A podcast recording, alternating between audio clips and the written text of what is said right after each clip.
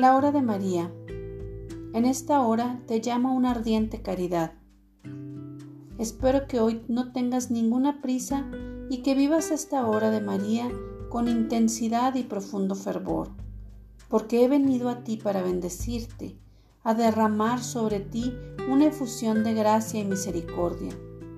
He venido a henchir tu corazón del amor de Dios. Espero que mientras medites en estas palabras sientas paz, sientas correr una suave brisa y tus ojos apunten a la eternidad. En esta hora te llamo a una ardiente caridad, porque Jesús también habita en el corazón de los necesitados, y si tienes posibilidad de prestarles ayuda, no dudes en hacerlo.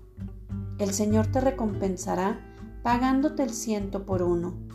Recuerda siempre que la caridad borra multitud de pecados. Un hijo de María camina libre de egoísmos, de prejuicios, es sincero consigo mismo y es fraternal con todas las personas que lo rodean. Un hijo de María encuentra en el pobre el rostro sufriente de Cristo.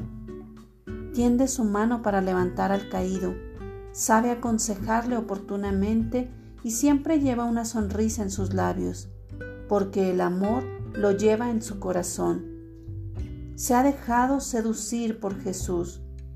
Un hijo de María practica la caridad, nada tiene para sí, nada le pertenece.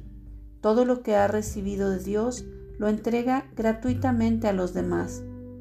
Alma reparadora, haz una oración por todos aquellos que están pasando necesidades, ya sea de índole material o espiritual. Jesús te escuchará y tomará tus propios asuntos porque has sido generoso por un momento y te has olvidado de tus propios problemas y dificultades y has pedido a favor de los otros.